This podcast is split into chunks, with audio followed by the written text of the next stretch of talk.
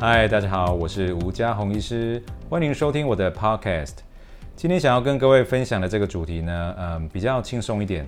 我想要跟各位分享一个啊，我在诊间常常会遇到病人或是民众问我的一个问题。很多民众呢，当他啊被诊断慢性病的时候，他常常第一句话就会冒出来问我说：“诶，医师啊，请问我可不可以不要吃药？”哦，这一句话非常常见，非常常被问到。尤其是像很多民众有血糖的问题，或是血脂肪的问题，哦，他的胆固醇、三酸甘油脂，或是他的血糖已经有异常了，甚至有的民众呢，诶，这个异常已经达到这个糖尿病诊断的标准，已经算是罹患糖尿病了。那通常呢，我就会告诉他说，这个需要控制哦。诶，那民众呢，常常第一句话就是说，就会问说，诶，医师，那我可不可以不要吃药？那其实呢，啊、呃，我常在想说，民众会有问这个问题。其实它背后有几个原因，如果我们再仔细的去想一想，为什么民众会有这样的一个问题？哈，嗯，各位可以想看看，如果是你，你如果问出这样的一个问题，其实呢，你背后真正想要知道、想要了解的是什么呢？各位有没有去想过这个问题？当我问说，诶，我可不可以可不可以不要吃药的时候，其实我们要去想。我们现在面对的是个什么样的状况？那我想要达到什么样的目标？达到这个目标，我有什么样的方法？那是不是只有一个方法，或是有好几个方法？如果我的目标是假设我们说是目标 A，那我有方法，有方法一、方法二、方法三、方法四、方法五，我有五个方法可以达到目标 A。那今天呢，如果我不要用方法一，那我是不是有其他的方法可以让我达到目标 A 呢？所以套用回来到民众常常问的这个问题，我可不可以不要吃药？那我们就要先想说，你的目标是什么？各位要想一想，你问这一句话的时候，你的目标是什么？我们的目标应该不是吃药不吃药的本身吧？各位可以想一下，吃药不吃药的本身应该不是我们的目标。我们的目标是什么？我们的目标应该是健康，健康才是我们最终极的目标，不是吗？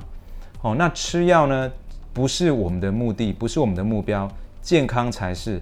所以，我们与其先问，直接去问说，诶，我可不可以不要吃药？我们应该先弄清楚我们自己的目标，不用先执着在到底要不要吃药，因为吃药不是真正的目标，它只是一个手段。我们真正的目标应该是什么？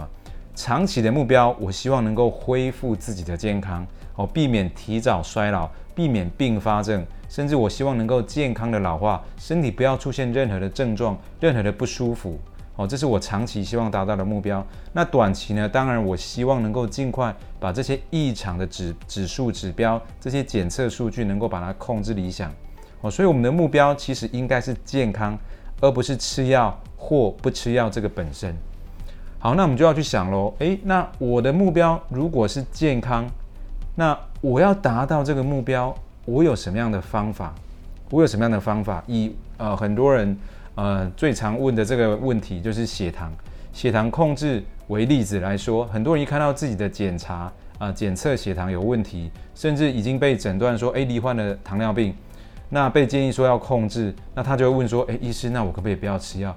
其实会问这样的一个问题，他常常也是因为自己啊不晓得是从哪边听来的呢，或是看来的一些资讯，这些资讯啊让他以为哦会误以为说：“诶，我一旦使用了这个糖尿病的药物，就可能要永远的吃下去，就拿不掉，而且可能会越吃越重，越吃越多。”哦，可能对肝肾功能不好，可能甚至会洗肾。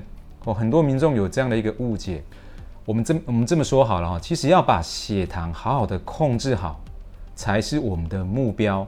我们的血糖控制好，你身体才不会容易发炎，对你长期促进健康、恢复健康、避免并发症、避免提早衰老、避免脑部退化、避免身体各个器官的退化，才会有帮助。所以我们的目标应该是要短期目标，要把血糖尽快的控制好，这样才可以延缓器官的老化，避免肾功能提早衰老。那不好好控制血糖，哦，让血糖往上窜、往上爬，这个才反而会让你的肾脏的功能提早衰退。哦，所以我们一定要先把血糖控制好，而不是先担心说啊，我吃药吃药会容易洗肾。不是的，其实我们要先把血糖控制好，才会让你的肾功能不要那么早的坏掉。而且我告诉各位一个，嗯，台湾的洗肾人口，各位都知道啊、台湾呃洗肾的人呃洗肾的人口蛮多的。新的洗肾人口当中，有将近一半的人是因为血糖没有控制好。哦，所以从这个数据我们就知道说，我们应该要把血糖控制好。与其在那边担心说，哎呀，我可不可以不要吃药啊？我被诊断了糖尿病了，我可不可以不要吃药？吃药之后可能会洗肾。你与其担心这个，你应该反过来想，应该我应该要想说，我要怎么样好好的努力把血糖控制好，我的肾功能才不会提早衰退。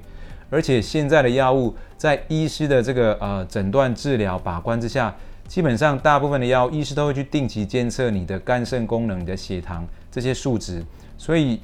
因为吃药呢，导致肾功能而衰退，其实我想这样的情况啊不太容易发生，反而更应该要担心的是你的血糖控制不好，让你的肾功能提早的衰退，甚至进一步恶化到洗肾哦。所以血糖控制不好才是主要的原因，而不是吃药。当然，我们所谓的吃药，而不是叫你啊，不是叫你去吃这些来路不明的药哦，应该是要在医师的啊这个啊诊断。正确的诊断治疗之下，开立给你的这些药物哦，这这样子的话，其实不太会有这些嗯说因为吃药而导致肾功能不好，因为医师都会呃定期的追踪你的这些啊肝肾功能、你的血糖、胆固醇等等这些来监测，看看有没有需要调整药物。所以好好的跟啊这个医疗团队来配合，其实是非常重要的。我们的目标应该是把血糖控制下来。OK，那把血糖控制下来，这是我们刚刚提到的。诶，我们先确立好我们的目标，长期的目标我要恢复健康。那短期的目标呢？我希望能够把血糖赶快控制下来。那我有什么方法可以达到这样的一个目标呢？不外乎有几点非常重要，也是老生常谈的。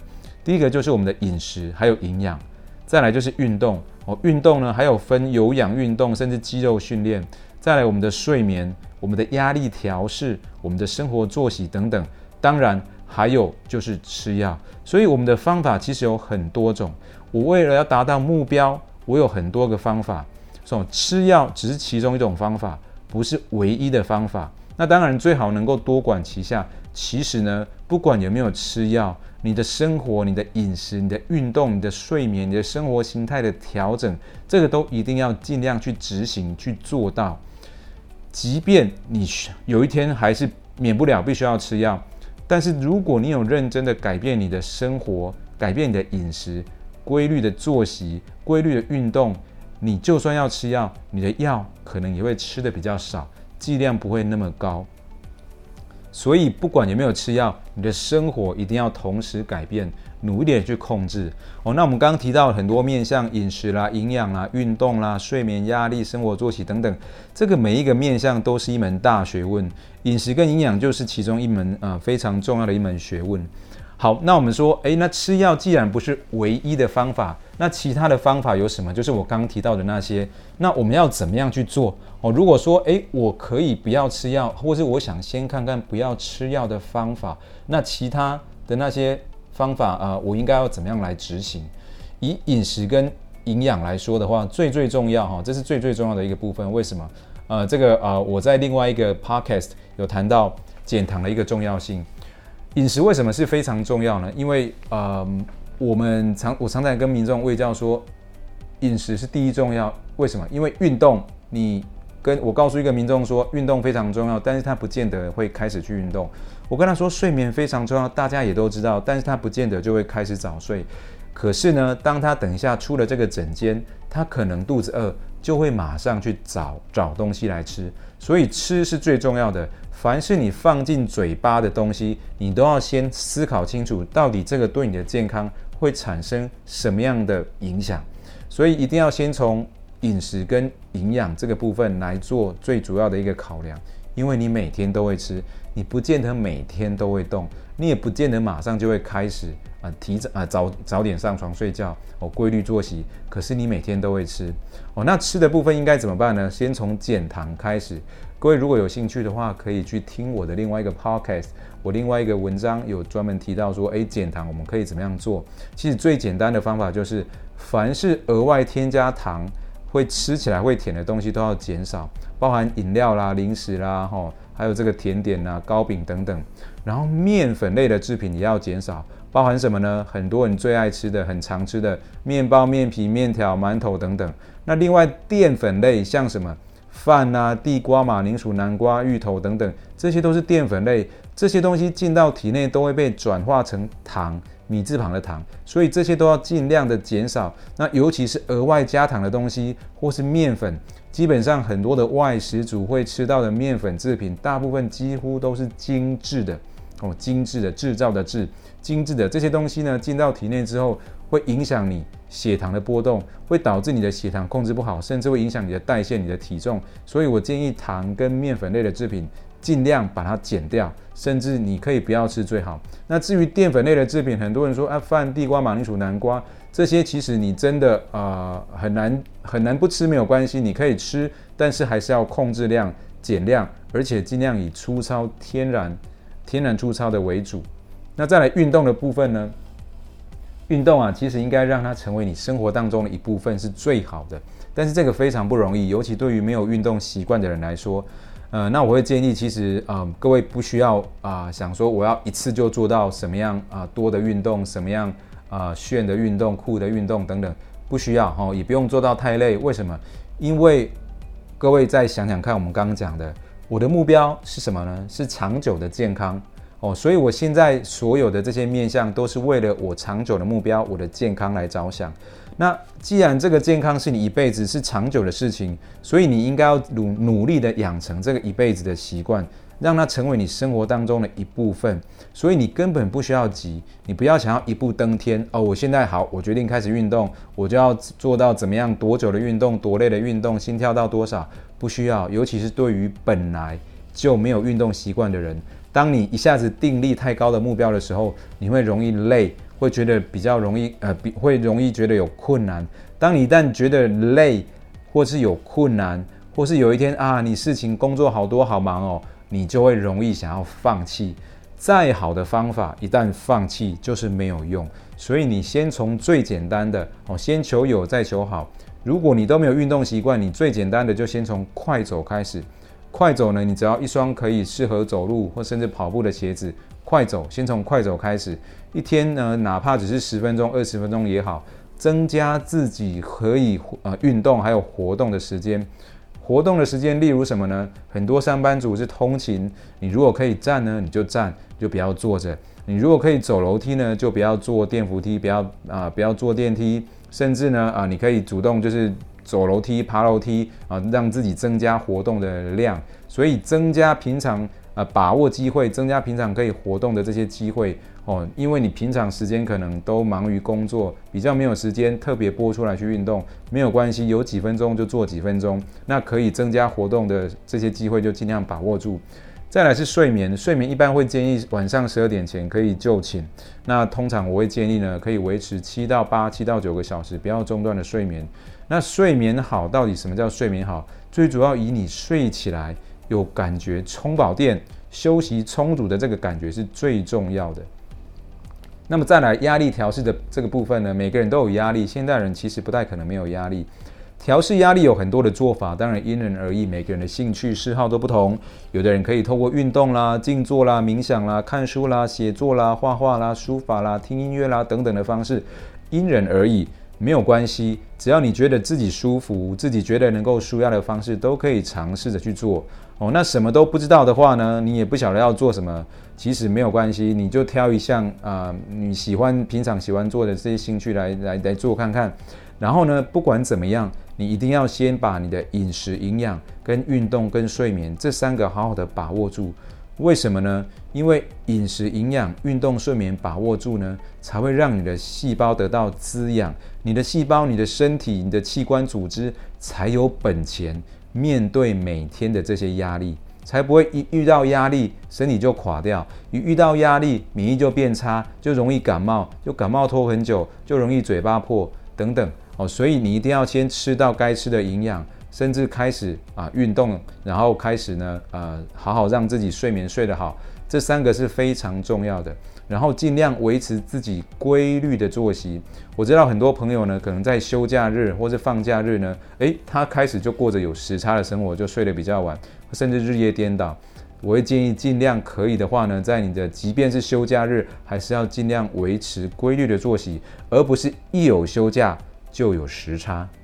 好，所以我们说，诶，那不吃药，那你能够能够做到哪些？我们刚刚讲，我们知道确立我们确立的目标。我们的目标呢是长期的健康，我要恢复我的健康，然后我要把我的血糖、我的这些异常的指标控制好。那我们也提到说，诶，要达到这个目标，我们有什么样的方法？那吃药呢，只是其中一种方法，不是唯一的方法。那我如果不想吃药，那你必须要问看看自己，刚刚提到的那些，你能够做到多少？扪心自问，想想看。日常生活当中，你从起床、从三餐、从你的工作、从你的活动、运动、你的通勤，还有哪有哪些不良的习惯嗜好，尤其吸烟喝酒的朋友，我会建议赶快戒掉吧。还有你的熬夜啦，或是睡眠不好等等，有哪些你可以开始着手一点一滴的去改善？我们先求有，再求好，不要想一步登天哦。当然，你觉得诶，你可以一下子改善很多的，那最好。但是不要给自己压力，给自己压力反而是不好的，反而你会容易遇到困难就放弃，那就没有用。所以，我们先想想看，日常生活当中，你一定要仔细去想哦。你尤其是你吃的东西，你每天是不是都习惯吃哪些哪些早餐店，或是买哪些东西，买哪些面包店的东西？这些是不是可以改善，可以改变？那如果我不吃这些东西，那我要吃什么？我要去哪里买？我要去哪里取得？那这样会不会增加我时间上或者是金钱上的一些成本？这个都是你要去想的哦。那所以呢，有很多的细节因人而异，因为每个人每天他所面对的生活，他所过的生活，他的情况、条件、环境都不一样，所以你要真的非常仔细去想，就是因为生活当中的这些点点滴滴的小细节，造就了累积下来之后，造就了你现在的健康状态。所以你现在想要改变你的健康状态，也需要回头过来去想说，你生活当中有哪些小细节，你可以去做微调，可以去做改变的。每一个小细节呢，累积起来就会变成非常重要的影响。长久之后呢，一呃时间一久了之后呢，对你的健康就会有一些正面的影响出来哦。所以好好仔细去想一想，你有哪些面向可以先去改变，哪怕那只是一点点的改变，没关系。好的改变都值得，往前跨进一步就是值得的哦，所以一定要去认真的去想一想哦，而且想完之后一定要去执行，要去做哦。那如果你什么都不知道，到底该从哪里着手，你发现诶有好多的面向，你觉得会觉得手忙脚乱，压力好大，没有关系，一步一步来，把握三个：吃健康，要运动，睡好觉。尤其是吃健康，我摆在第一。为什么？因为每个人每天都会吃，一定要先吃健康。吃真的是太重要了。好，那你想完自自己到底生活当中有哪些可以改变的之后，你就知道说，那你到底要不要吃药？你心里应该有个底。你生活当中你能改变多少？你能做到多少？那么你到底有没有本钱说，诶，我不要吃药？我都非常鼓励，如果有民众、有病人告诉我说，他想要先改变生活，先不要吃药来尝试看看，我都非常鼓励民众说，非常好。那我告诉你怎么做，就这么做吧。你看生活当中有哪些你可以改变的，以这个大原则，然后开始去看你的生活当中，你的平常的每天的行事力有没有哪些你可以尽量去做的，开始努力做，那我们就定期追踪。如果追踪的结果，诶，真的指标进步了，恭喜你，表示你做的对了，继续努力。如果指标还是那么不理想，甚至越来越恶化，那我们可能还是需要药物，赶快把你的指标先控制下来。那很多朋友担心说，那这个是不是，尤其是糖尿病的朋友，这个药是不是一吃了之后就永远拿不掉？其实不是啊，我们刚刚不是也提到说，吃药只是其中一个手段，其中一个方法，它不是唯一的方法。要达到我们的这个目标，有很多的这个方法，我们都应该同时尽量同时去进行，尤其是生活当中的这些饮食、运动、睡眠、作息、压力，我们要尽量去改变。当有一天你这个改变累积了足够的效应的时候，你的指标开始改善了，我们甚至可以把药物减量。药物减量如果还是持续进步，我们也可以试着停药看看。所以并不是说一吃就永远要吃下去，就会越吃越多，越吃剂量越重。不是的，当然每个人的病况都不一样，每个人的身体状况都不一样，这跟每个人的本身的我们说他的特质、他的遗传、他的基因、他的体质也都有关系。所以这个因人而异，但总是你如果能够改变你的生活，对你的病况、对你的健康。都是有正面影响的，当然有少数我们说撇除极端的状况了哈。我们我们现在讲的都是一些比较一般的例子，有少数极端的例子，它可能必须要立刻用药，否则可能会有一些危险哦。那那这些当然是啊，他要必须要赶快用药。可是其他一般的状况呢，透过生活的改变，基本上对你的病况都会有帮助的哦。但是但是啊，我要特别强调的是，人哈最难改变的就是谁？就是自己哦，就是自己。哦，所以其实呃，你可以尝试看看，如果你真的不是到那么极端危急的状况，然后呢，你觉得你自己有信心，你也愿意，也下定决心，想要努力，先来透过生活的改变，来看看自己能不能够呃成功。你我非常鼓励你可以这么做。然后呢，你可以给自己啊、两个月、三个月的时间，努力执行之后呢，然后不管有没有吃药哦，都要定期的追踪。检视自己的成果，检讨说，诶，是不是还有哪些地方有努力可以改善的空间，然后去改善它。哦，一定要记住，生活是一切慢性疾病、慢性症状的根源所在。哦，生活，我们的饮食、运动、睡眠、压力、规律的作息等等，这些呢，是我们一切的慢性退化性疾病的根源所在。还有，一定要记得，我们真正的目标呢，是健康。哦，其他的这些方法呢，都是为了达到这个健康这个目标的手段。OK，好，那今天呢，跟各位分享到这里。如果您喜欢我的分享呢，欢迎您订阅我的 Podcast，也欢迎您订阅我的电子报，这样就可以收到我分享的最新的健康资讯喽。那我们下一次见喽，拜拜。